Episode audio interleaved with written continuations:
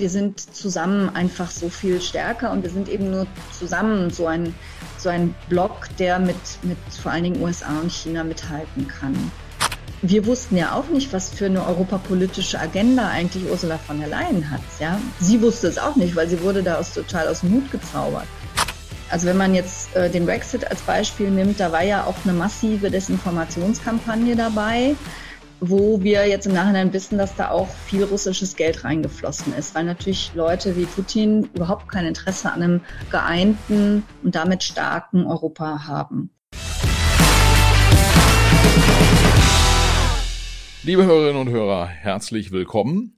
Mal wieder Macht was Podcast und heute, ja, ich würde sagen, wir haben einen ganz besonderen Gast oder Gästin, wie man, wie man ja auch äh, sagt. Ähm, wir haben nämlich die Vizepräsidentin des Europäischen Parlaments hier bei uns am Mikro, Katharina Barley. Herzlich willkommen, Frau Barley. Spreche ich, spreche ich den Nachnamen eigentlich richtig aus oder ähm, müssen wir da noch ein bisschen dran schrauben? Nee, das ist schon okay. Vielen Dank für die Einladung. Als ich in den Bundestag kam, da hat mir die damalige, ähm, ich glaube, die war Fraktionsvorsitzende der Linken gesagt, das ist doch ganz einfach, sag immer wie Bob Marley. Das kann ich mir so auch ist merken. nur mit einem B, also Marley. Das ist ganz einfach.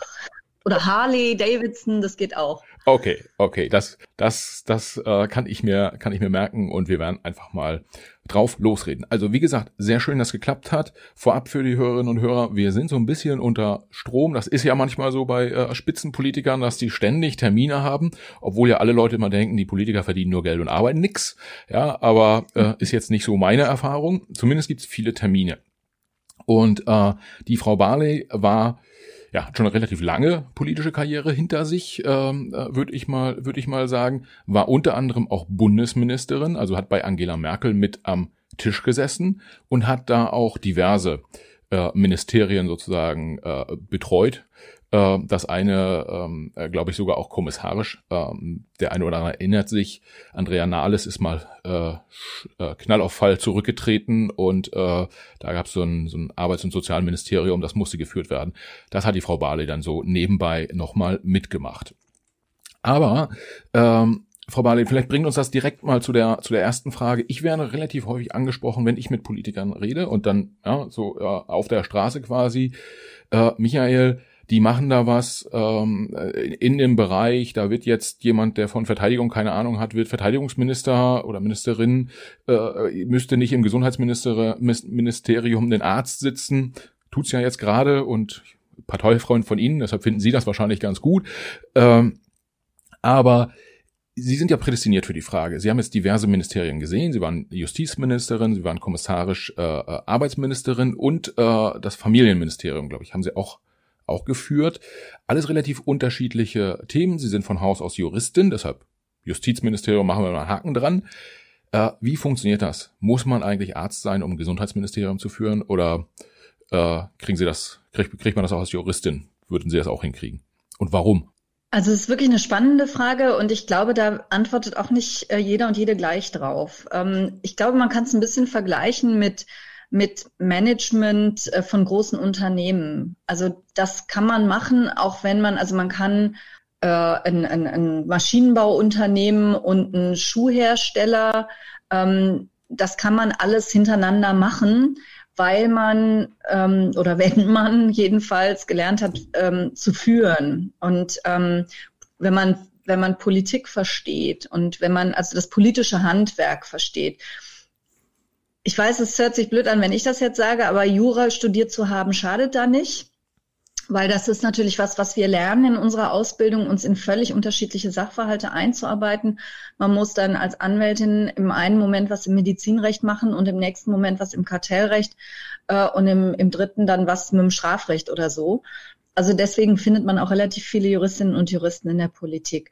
Aber es schadet natürlich nichts. Ich bin mit Leib und Seele Juristin und deswegen war das bestimmt im im Justizministerium nicht von Nachteil. Ja, okay, das äh, ist so ein bisschen so. Ich persönlich habe öfter die ähm, Frage bekommen, zumindest zu Beginn meiner Karriere, was ich denn da so im Online-Marketing machen würde. Ich könnte ja auch nicht programmieren, äh, das würde ja auch nicht zusammenpassen. Ähm, ja. BWLer sind so die die äh, anderen, äh, ich sag mal so Allzweckwaffen, die, die, die es so gibt in der, in der Wirtschaft. Ähm, das ist ein bisschen ähnlich wie bei den Juristen. Aber okay, verstanden. Jetzt äh, sind Sie aber freiwillig damals aus dem Ministerium ausgeschieden und haben gesagt, Mensch, hier ist ja Europawahl 2019, da ziehe ich mal als Spitzenkandidatin ähm, los für die SPD, vielleicht das auch für die Hörerinnen und Hörer, ähm, äh, die Partei, die heute den Kanzler stellt. Da hatte man 2019 noch nicht so das Gefühl, dass die, die ganz großen Wahlerfolge äh, einfahren können. Und was ich mich damals gefragt habe, ist, Warum sind Sie damals als Spitzenkandidatin für die Europawahl an den Start gegangen? Haben Sie gesagt, ich will jetzt Kommissionspräsidentin werden und das ist quasi nochmal so der, äh, der nächste Karriereschritt oder war es inhaltlich getrieben oder hat Ihnen einfach die Arbeit als Ministerin, ist ja Bundesministerin, das ist ja was, äh, nicht mehr so viel Freude gemacht? Oder hat Olaf Scholz Sie angerufen und gesagt, Katharina, du musst das unbedingt machen, will sonst keiner? Also damals war es ja noch Andrea Nahles und nicht, äh, nicht Olaf Scholz. Also am Ende war es eine Mischung aus verschiedenen Gründen. Ähm, ich habe das wahnsinnig gerne gemacht im Justizministerium. Das war schon so ein bisschen was wie Traumjob, habe ich ja eben auch gesagt. Aber es stimmt, die SPD war damals in keinem guten Zustand. Wir waren um 12 Prozent bei den bei den Umfragen und ähm, es drängte sich jetzt niemand auf, wer da gut geeignet geeignet wäre, in diesen Wahlkampf zu ziehen. Und ich bin ein sehr loyaler Mensch. Ähm, ich habe auch die ersten zwei Male, ich gebe geb Ihnen dann eine ganz ehrliche und offene Antwort, ich habe auch die ersten zwei Male erstmal Nein gesagt, weil ich natürlich gerne dieses Ministerium auch weiterführen wollte. Ähm, aber mir ist dann klar geworden, wenn wir eine Chance haben wollen, dann brauchen wir schon einen Spitzenkandidat oder eine Spitzenkandidatin mit, ähm, mit einem, einem Standing. Jemand, den man kennt und äh, jemand, mit dem die Menschen auch Europa verbinden. Das war der eine Grund, also eine Loyalität gegenüber meiner Partei. Ähm, der andere Grund war ein privater. Ähm, mein Mann ist Niederländer und der arbeitete zu dem Zeitpunkt in Amsterdam. Ähm, und ich habe gedacht, dann können wir, der, der ist äh, Basketballcoach, also der reist dann auch sehr viel. Da habe ich gedacht, dann, dann machen wir uns jetzt ein europäisches, äh, quasi belgisch-niederländisches Zuhause. Ähm, und da muss ich sagen, auch wenn, auch wenn mir das Ministerium wahnsinnig fehlt ähm, und hier auch so Tage kommen, wo ich sage, ach Mensch, ne, das war auch schön. Ich habe meinen jüngeren Sohn mitgenommen ähm, und der ist hier so aufgeblüht und das, der hat, also das, der macht gerade Abitur und der, für den war das so eine Horizonterweiterung. An schlechten Tagen, die nicht so häufig sind, denke ich dann immer allein dafür war es die richtige Entscheidung. Okay, und ähm, Jetzt sind Sie da in, äh, in Brüssel und ähm, sind, wie gesagt, Vizepräsidentin des EU-Parlaments. Ähm, wie sind Sie, wie sind Sie das geworden? Also Sie haben die, ähm, die, die, die, die Wahl bestritten, haben Wahlkampf gemacht, äh, wurden dann auch ins Parlament gewählt. Dann kann ich mich erinnern, gab es große Diskussionen, weil eigentlich der Konservativ, also ich muss gestehen, ich habe den Namen gerade vergessen, ein männlicher konservativer Kandidat wurde von CDU, CSU eigentlich äh, gepusht, um sozusagen Kommissionspräsident zu werden. Das äh, war ein bisschen hin und her, gab auch ein paar Irritation, Irritationen, dann wurde es Ursula von der Leyen. Ähm, Sie haben sich das wahrscheinlich so ein bisschen so dann von der Seitenlinie angeschaut. Ähm, aber wie, wie, wie sind Sie dann da reingerückt? Sie, war es klar, dass Sie nicht normales Parlamentsmitglied äh, werden? Wie, wie guckt man dann auf so ein auf so ein Thema? Also Kommission, Kommissionspräsidentin, das war das war dann irgendwie nicht mehr möglich. Äh, guckt man dann und sagt, Mensch, irgendwie so Vizepräsidentin wäre was, da bewerbe ich mich jetzt mal, dann bin ich zumindest nicht so ganz normaler kleiner Abgeordnete oder wie, wie funktioniert das dann? Also Kommissionspräsidentin kam für mich nie in Frage, weil wir ja uns verabredet hatten, das Spitzenkandidatenprinzip durchzusetzen und ähm, das ist am Ende nicht, also deswegen war das, war das nie was, was ich angestrebt habe. Ich war keine, also da geht es jetzt um europäische Spitzenkandidaten. Ne? Die hatte man extra benannt. Und ähm, das, das war auf unserer Seite Franz Timmermans. Und den habe ich da auch unterstützt. Und letztendlich, das haben Sie ja beschrieben, wurde es keiner der Spitzenkandidaten, was für uns im Parlament ein Riesenskandal war und was wir auch immer noch ähm, für falsch halten. Und wir haben deswegen als deutsche ähm, SPD-Abgeordnete auch Ursula von der Leyen nicht mitgewählt, weil wir gesagt haben, nicht, nicht wegen ihr persönlich, sondern weil wir gesagt haben, wir haben versprochen, es wird ein Spitzenkandidat und das muss jetzt auch so sein. Ähm, für mich persönlich, ähm, also natürlich, wenn man mit so einem Bekanntheitsgrad dann in ein neues Gremium kommt, dann ist schon irgendwie klar, dass man irgendeine herausgehobene Position hat. Und da gibt es eben sehr viele unterschiedliche. für manche finde ich jedenfalls, das ist meine meine Auffassung, ähm, sollte man schon ordentlich Erfahrung haben. Also das sind so, so Positionen wie Fraktionsvorsitz ähm, oder auch äh, Ausschussvorsitz oder sowas. Ich finde, man kann schlecht sowas machen, wenn man in diesem Gremium vorher gar nicht war. Ähm, Vizepräsidentin des Parlaments ist eine, eine Position, wo man auf der, also was so, was, wo viel parlamentsintern abläuft, also wo man äh, die Präsidentin vertritt bei, bei Sitzungsleitungen, ähm, wo man, wo es viel darum geht, ähm, wie organisieren wir Parlament, wie ähm, verhalten wir uns auch einander gegenüber. Und dann hat man noch inhaltlich einzelne Dossiers. Bei mir ist das Kommunikation, was mir sehr wichtig, Transparenz, äh, Transparenz ist noch eins. Und das war so ein Paket, wo ich sagte, ähm, das ist was, was eigentlich eine gute Mischung ist aus ähm, einer durchaus sichtbaren Position, aber Dingen, die ich entweder schon kann oder auch schnell lernen kann. Okay, ich möchte kurz nochmal auf das Spitzenkandidatenprinzip äh, zurückkommen, weil wir gleich nochmal reden werden, auch über den, den Zusammenhalt in der EU und die Verwurzelung sozusagen bei, den, bei der Bevölkerung.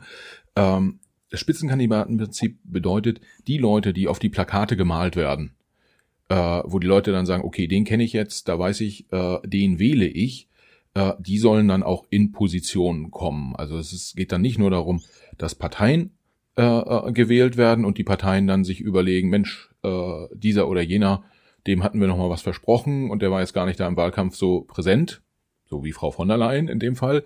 Ähm, die schieben wir jetzt mal auf einen Posten, sondern es ging darum, darum dass die, die europäische Bevölkerung das Gefühl hat, ich mache hier einen Kreuz bei einer Person auch, die sich im Wahlkampf vorgestellt hat und die wird dann im Zweifel, wenn sie gewinnt, auch einen Posten bekommen. Ist das richtig? Das ist äh, sehr gut erklärt. Ähm, die Kommission ist halt so ein bisschen wie eine Regierung bei uns. Man kann das, die Struktur nicht vergleichen mit, mit nationalen Strukturen, aber so ein bisschen geht das in die Richtung. Und der Punkt ist halt, wenn bei uns Gesetzgebung ähm, gemacht wird, dann kann nur die Kommission den Prozess starten. Also der allererste Entwurf muss von der Kommission kommen. Und deswegen ist uns halt total wichtig gewesen, dass die Leute wissen, wie tickt denn derjenige oder diejenige? Was, was, was für ein politisches Programm steht auch dahinter? Was für eine Persönlichkeit steht dahinter? Wir wollen ja in Deutschland auch wissen, wer Kanzlerkandidat ist, ähm, wenn wir eine Partei wählen. Und ähm, deswegen fanden wir das unglaublich wichtig, ehrlich gesagt auch für uns wir wussten ja auch nicht, was für eine europapolitische Agenda eigentlich Ursula von der Leyen hat. Ja, sie wusste es auch nicht, weil sie wurde da aus, total aus dem Mut gezaubert. Und deswegen war das total, total unglücklich, das Ganze. Mit den auf den Plakaten kleben ist halt so eine Sache. Ähm, das sind halt dann die europaweiten Spitzenkandidaten. Und man hat ja immer noch auch noch nationale. Ich war ja auch eine von denen. Also auf den meisten Plakaten klebten eher die nationalen Politiker und Politikerinnen. Ähm, manche äh, haben dann auch lieber Bundespolitiker draufgeklebt, weil, weil sie die bekannter oder beliebter fanden. Das finde ich immer so ein bisschen schade, weil die mit Europa dann eigentlich überhaupt nichts zu tun haben. Ähm, aber bei uns war es eben Franz Timmermans und den hat man schon auch sehr gesehen und der ist auch viel aufgetreten bei uns in Deutschland. Ja, und ähm, jetzt ist ja so ein bisschen ähm, das Thema, sag mal so, wenn man, wenn man in Deutschland über die EU redet, ähm, dann äh, ist das ein, ich sag mal so, das sind 27 Mitgliedstaaten, 450 Millionen Einwohner, im Prinzip der stärkste Wirtschaftsraum der Welt in der Theorie. Und eigentlich müsste da ganz viel Positives mit äh, verbunden sein. Jetzt, ja, irgendwie, wenn man in die Medien schaut, dann wird da auch viel positiv äh, berichtet, wie, wie wertvoll und wie wichtig Europa ist. Äh, manchmal habe ich aber so ein bisschen den Eindruck, wenn man dann irgendwie auf der Straße mal jemanden fragt, dann ist ganz, ganz oft das Gefühl da, na ja, irgendwie die, die sind sich nicht so einig, dann gibt's da irgendwie die Ungarn, die machen irgendwie immer was, was sie wollen und die Polen machen was, das, was sie wollen. Die Briten haben sich jetzt irgendwie reinquatschen lassen, dass die EU gar keinen Sinn macht. Das sehen wahrscheinlich viele Deutsche auch wiederum äh, skeptisch. Ähm, mein Gefühl wäre, dass viele Leute gar nicht so, so den inneren Zugriff auf die, auf die EU haben und ähm, vielleicht auch gar nicht so ganz oft äh, mitnehmen, welchen Wert hat das eigentlich für den, ich sag mal, durchschnittlichen Deutschen. Was, was würden Sie sagen? Wie ist Ihr Blick auf die, auf dieses Konstrukt EU in dem Zusammenhang? Meiner, mein persönlicher? Ja. Naja, natürlich ein, natürlich ein positiver, sonst wäre ich ja nicht hier. Ähm, ich, ich komme jetzt auch aus einem sehr internationalen Umfeld. Mein Vater ist Brite, mein Mann ist Niederländer. Ähm, meine Kinder sind auch noch Viertel Spanier.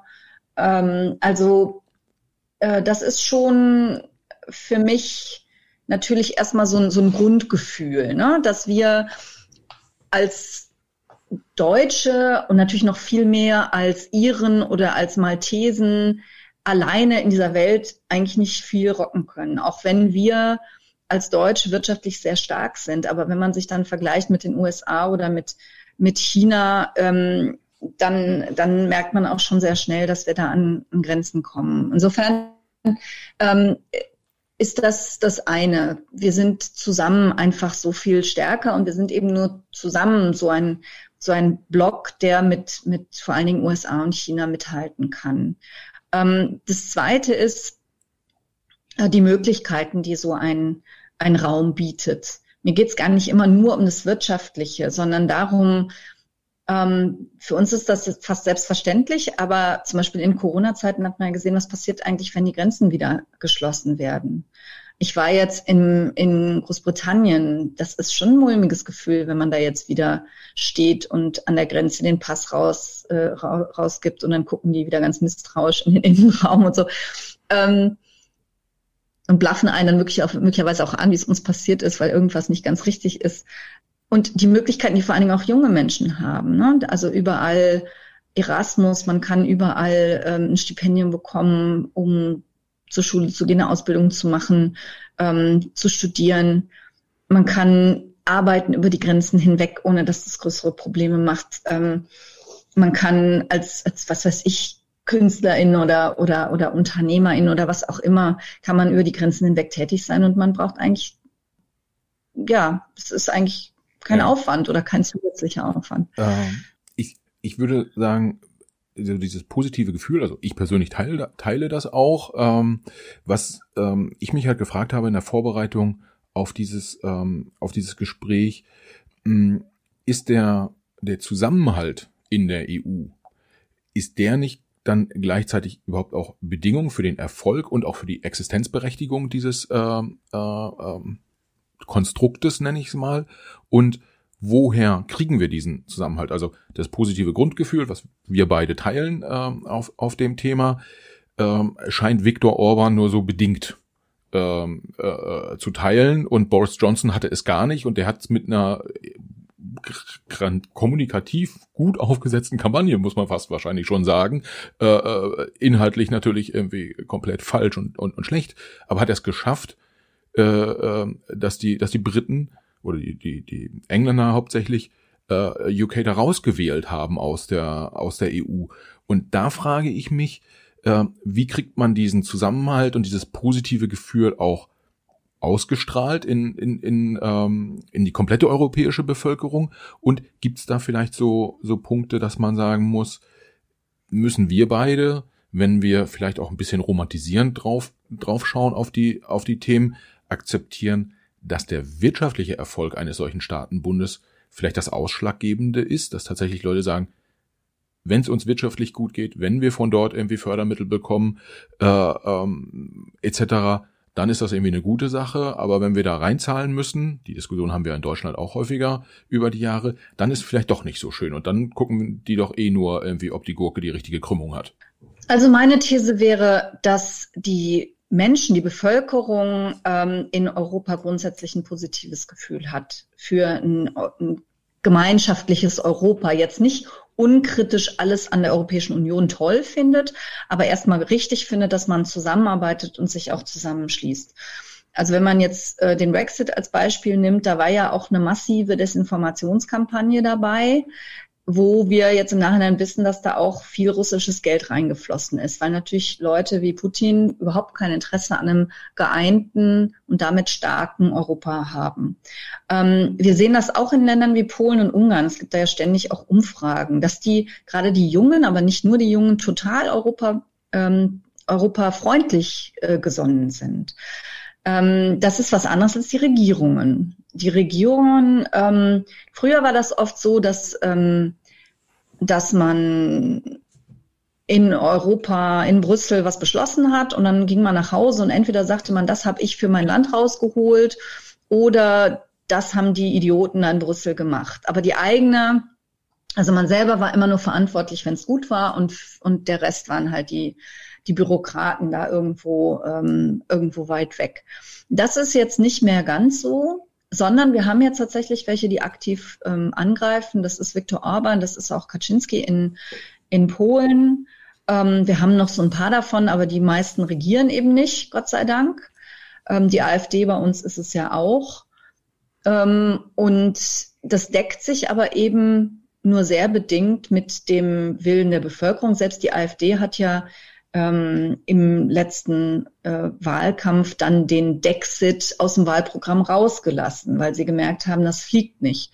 Und zu den Themen vielleicht abschließend, ähm, klar ist das Wirtschaftliche super wichtig, aber gerade jetzt, äh, Covid-Pandemie, gerade jetzt äh, russischer Krieg in der Ukraine, das sind auch nochmal Momente, wo allen klar wird, dass so eine Europäische Union eben mehr ist als nur ein Wirtschaftsraum. Ja, äh, also ich, ich persönlich finde ja auch mehr als nur ein Wirtschaftsraum ähm, gut. Ähm, deshalb äh, habe ich mich auch gefreut, als Sie äh, dem, dem Gespräch hier zugestimmt haben.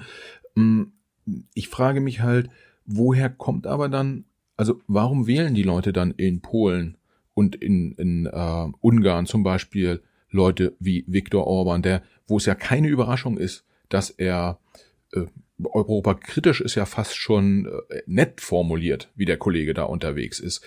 Gewählt wird er aber trotzdem und er wurde ja gerade erst auch wieder äh, gewählt und ich glaube in der Süddeutschen stand irgendwie, er könne vor Kraft kaum laufen und ähm, jetzt äh, guckt er auch noch, dass er weiterhin irgendwie seinen Draht zu Putin irgendwie nicht verliert, was ja im Prinzip in keinster Weise dem europäischen Gedanken entspricht. Also, was glauben Sie? Warum, warum werden die trotzdem gewählt? Ungarn ist ein besonderer Fall. Ähm, Viktor Orban regiert seit 2010 und er hat ähm, sehr schnell angefangen, das Land so umzubauen, dass er seine Macht eigentlich nie wieder abgeben muss. Und da, an dem Punkt ist er jetzt. Ähm, und er hat angefangen mit den Medien. Also alle in äh, Ungarn und alle Radiosender in Ungarn sind in, unter seinem Einfluss. Der hat dafür eine Stiftung gegründet, Kesma heißt die, da sind über 700 ähm, äh, Medien drin. Und es gibt wirklich keinen, ausnahmslos. Es gibt keinen Fernsehsender, keinen Radiosender mehr, der nicht äh, Orban-Funk sendet. Im Netz, da finden Sie noch was anderes. Aber äh, jetzt die, die, die klassischen Sender null. Und auf dem Land zum Beispiel werden diese Medien konsumiert. Ähm, bei den, bei den Zeitschriften sieht es ähnlich aus, nur da ist es nur noch nicht bei 100 Prozent. Und das jetzt seit mittlerweile zwölf Jahren. Und das hinterlässt eben Spuren. Also nur mal ein Beispiel. Gerade jetzt, ich glaube vorgestern, hat Viktor Orban sein eigenes Gehalt um 100 Prozent erhöht. Das werden Sie in den ungarischen Medien nicht kommentiert finden. Ein anderes Beispiel. Die ungarischen Abgeordneten seiner Partei haben hier in, in Brüssel ähm, für eine Resolution äh, gestimmt, die, die Russland verurteilt wegen der Ukraine. Die behaupten, das kann man sich hier kaum vorstellen, die, die, die behaupten zu Hause, sie hätten dagegen gestimmt. Okay. Was einfach nicht stimmt, aber sie haben keine Medien, die das korrigieren.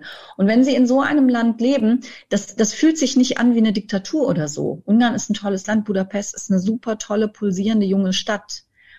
Aber sie leben in einem Land, wo sie eine Realität präsentiert bekommen, die keine ist. Und unter solchen Bedingungen kann man sehr gut Wahlen gewinnen. Ich rede jetzt nicht von den 700 Wahlrechtsänderungen, die Orban vorgenommen hat äh, und vielem weiteren, aber das ist die Basis dafür. Ja, das heißt im Prinzip ähm, ist man dort ein bisschen softer vorgegangen als zum Beispiel in Polen, wo man dann ja versucht hat, äh, sozusagen die Richterstruktur äh, zu verändern, äh, so dass mehr regierungsfreundlich ähm, äh, die Richter äh, urteilen letztendlich.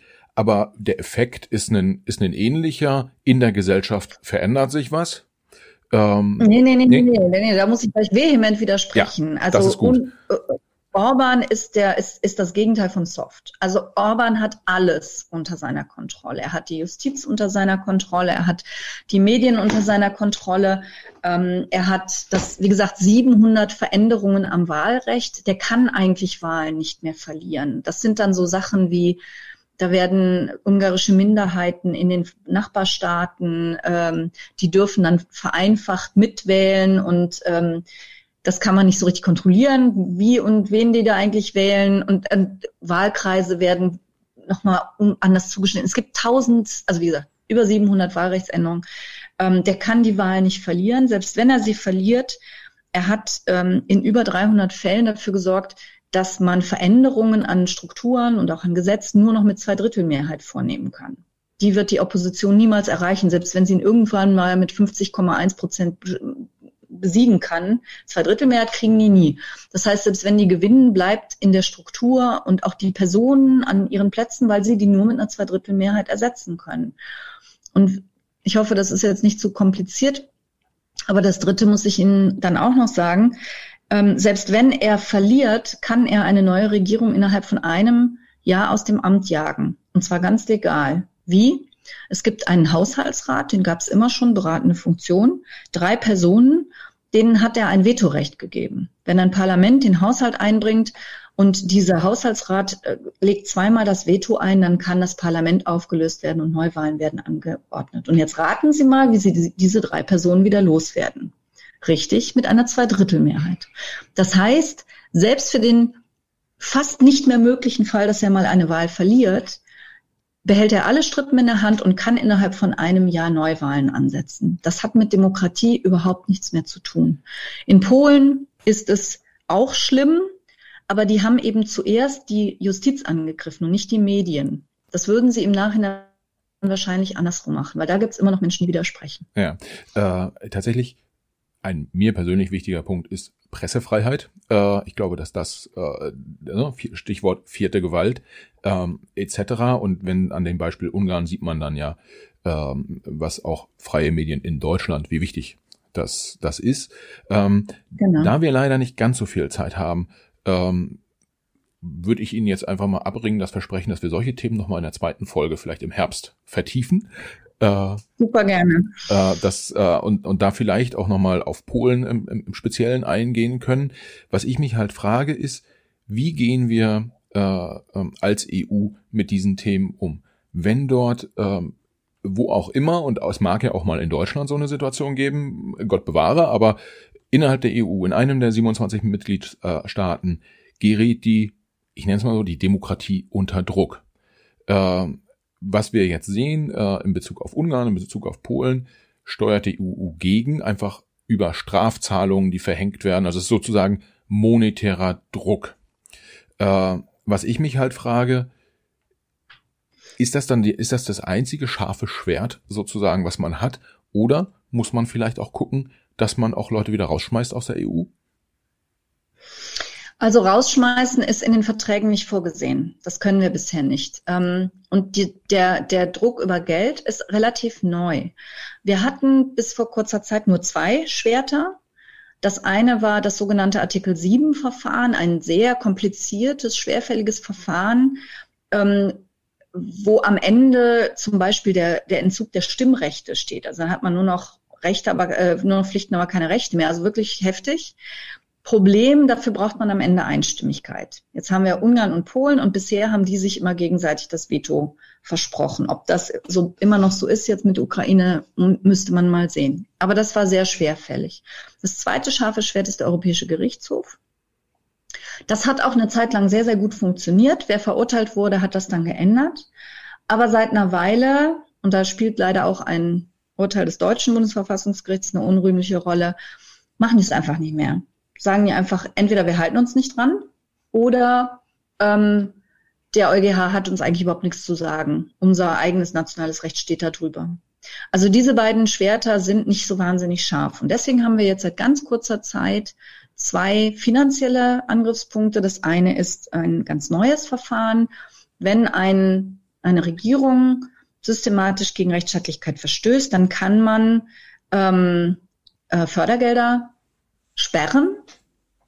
Problem hier, Das hat, das Parlament hat das äh, sehr, sehr nach vorne getrieben, aber Kommission und Rat haben das so verwässert, dass man das nur machen kann, wenn dieser Rechtsstaatsverstoß Auswirkungen auf das europäische Budget hat. Also es muss irgendwas mit Geld zu tun haben. Und das ist zum Beispiel bei der Pressefreiheit natürlich oder auch bei der Justiz wirklich nicht so leicht zu begründen. Das heißt, sie kommen nicht an so viel ran. Und das Zweite ist der Wiederaufbaufonds, ähm, also die, die Corona-Hilfsmittel. Die wurden jetzt gegen Polen und Ungarn gesperrt, weil die eben nicht mit, weil die ihre Hausaufgaben sozusagen nicht gemacht haben im, im Bereich Rechtsstaatlichkeit. Bei Ungarn sind sie immer noch gesperrt, bei Polen werden sie jetzt leider wahrscheinlich freigegeben irgendwann, weil die Kommission sich breitschlagen lässt, aus Gründen, die ich Ihnen nicht erklären kann. Da, da, dazu machen wir dann mal eine, eine Aufnahme mit Frau von der Leyen.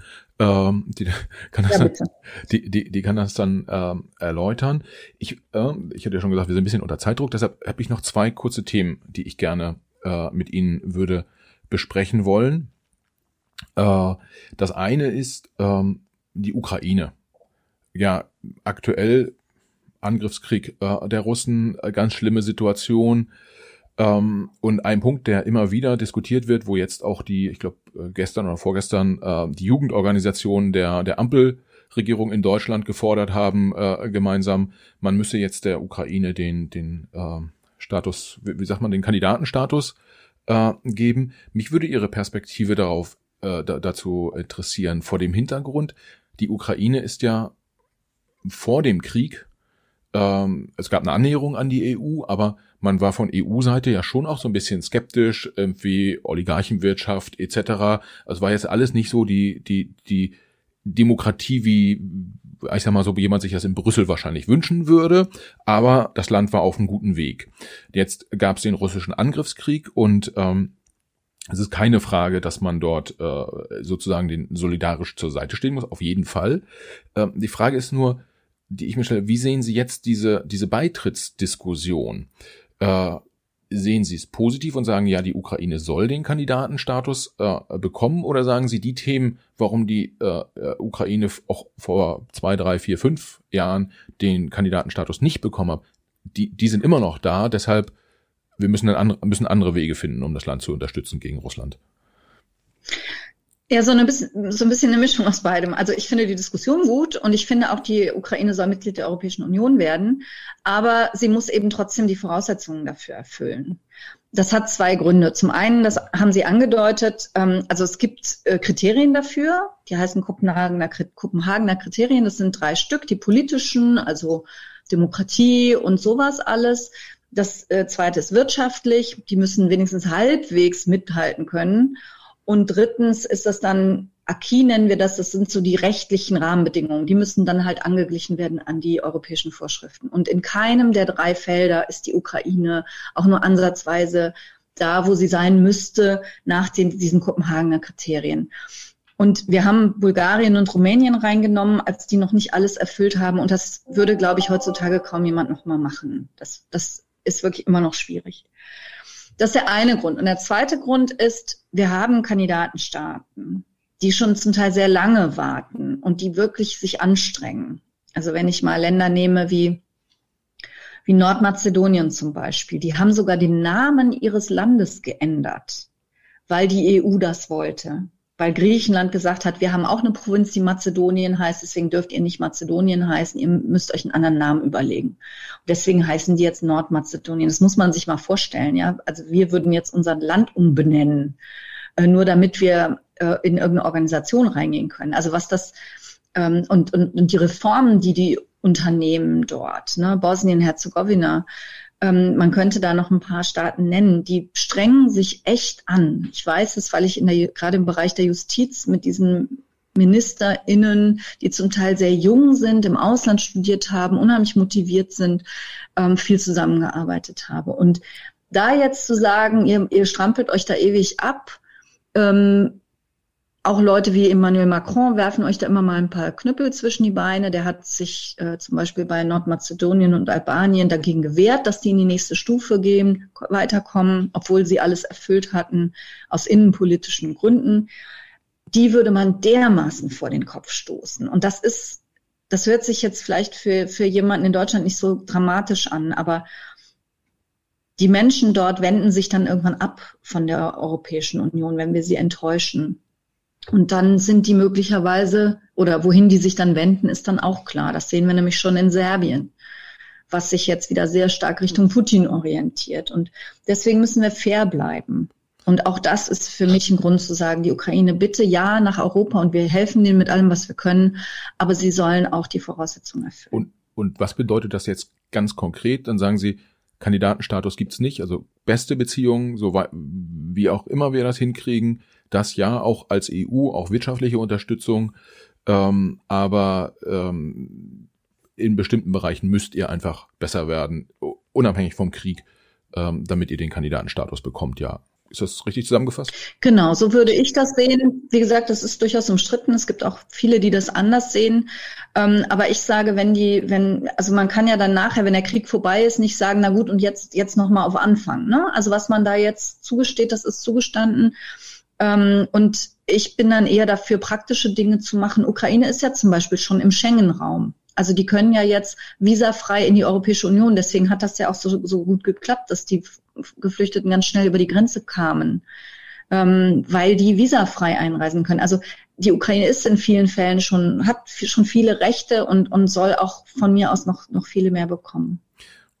Okay, und vielleicht abschließend äh, die, die letzte Frage in dem ähnlicher Themenkomplex. Äh, der, der Krieg in der Ukraine hat ja durchaus viele Menschen in der EU, nicht nur Politiker, auch wachgerüttelt, äh, die quasi am 24. Februar dann in einer anderen Welt aufgewacht sind, ähm, wie viele das formuliert haben. Ähm, ein ganz wichtiges Thema ist Verteidigung in dem, äh, in dem Zusammenhang. Wie sehen Sie das? Brauchen wir eine europäische Armee? Äh, werden wir sowas jemals bekommen? Wie, wie, ist Ihre, wie ist Ihre Perspektive darauf? Also wir brauchen erstmal eine viel engere Zusammenarbeit, vor allen Dingen in der Beschaffung. Es ist total absurd. Wir haben, ich weiß gar nicht, wie viele, ein Dutzend oder noch mehr Panzersysteme in der Europäischen Union, was natürlich unter diesen gewaltigen Kosten, die man dafür aufwenden muss, völlig absurd ist. Ähm, wir haben schon gute Zusammenarbeit. Wir haben etwas, das sich PESCO nennt. Das ist so die, die, die Verteidigungszusammenarbeit. Wir haben schon gemeinsame Einheiten und so. Aber es wird mit Sicherheit noch viel, viel enger werden. Und ich glaube, am Ende des Tages wird auch irgendwann eine europäische Armee stehen. Aber das wird noch eine ganze Weile dauern, weil wir sehr unterschiedliche Kulturen haben da. Logischerweise, das hat natürlich was mit Geschichte zu tun. In Deutschland braucht man immer einen Parlamentsbeschluss, damit die, die Armee, die, die Bundeswehr irgendwo losziehen kann ins Ausland. In Frankreich zum Beispiel entscheidet das der, der Präsident ganz alleine. Das können wir uns überhaupt nicht vorstellen. Also da muss man ganz viele Dinge, auch rechtliche Dinge nachher zusammenbringen, aber ich glaube, irgendwann wird es kommen. Ja, okay. Dann, äh, Sie müssen leider Gottes los. Äh, deshalb äh, machen wir hier mal den Abbinder drum sozusagen um das Gespräch. Ihr, ihr Versprechen für die nächste Runde habe ich notiert und das hören auch Millionen von Menschen jetzt, da kommen sie nicht wieder raus. Nein, ich bin ja dankbar, gerade, gerade wenn man dieses Demokratiethema immer wieder anspricht, weil sich, weil viele Menschen wirklich nicht wissen, wie schlimm das ist in Polen und in Ungarn. Deswegen können wir da sehr gerne nochmal drüber sprechen. Ja, das äh, Demokratie liegt mir auch sehr am Herzen. Ähm, deshalb, da machen wir nochmal eine Runde. Frau Marley, ganz, äh, ganz herzlichen Dank. Viele Grüße nach Brüssel. Ähm, und viel Erfolg Dankeschön. bei dem Folgetermin, der mich jetzt hier so wahnsinnig stört. Dankeschön. Das ist auch wieder was mit Journalisten, also mit jungen Journalisten. Denn wir stellen leider fest, dass viele Journalistinnen und Journalisten über Europa sehr wenig wissen. Und deswegen freuen wir uns immer, wenn Delegationen hierher kommen und mehr darüber erfahren. Okay, wollen. dann Vielen, äh, viele Grüße an die Kollegen und das mit den jungen Journalisten nehme ich jetzt mal nicht als Spitze gegen mein Alter. Bitte nicht. Wir sind mit Sicherheit jünger als ich. Alles klar. Ich danke Ihnen und wir hören uns. Ja? Genau, wir hören uns. Alles Vielen Dank. Tschüss. Tschüss.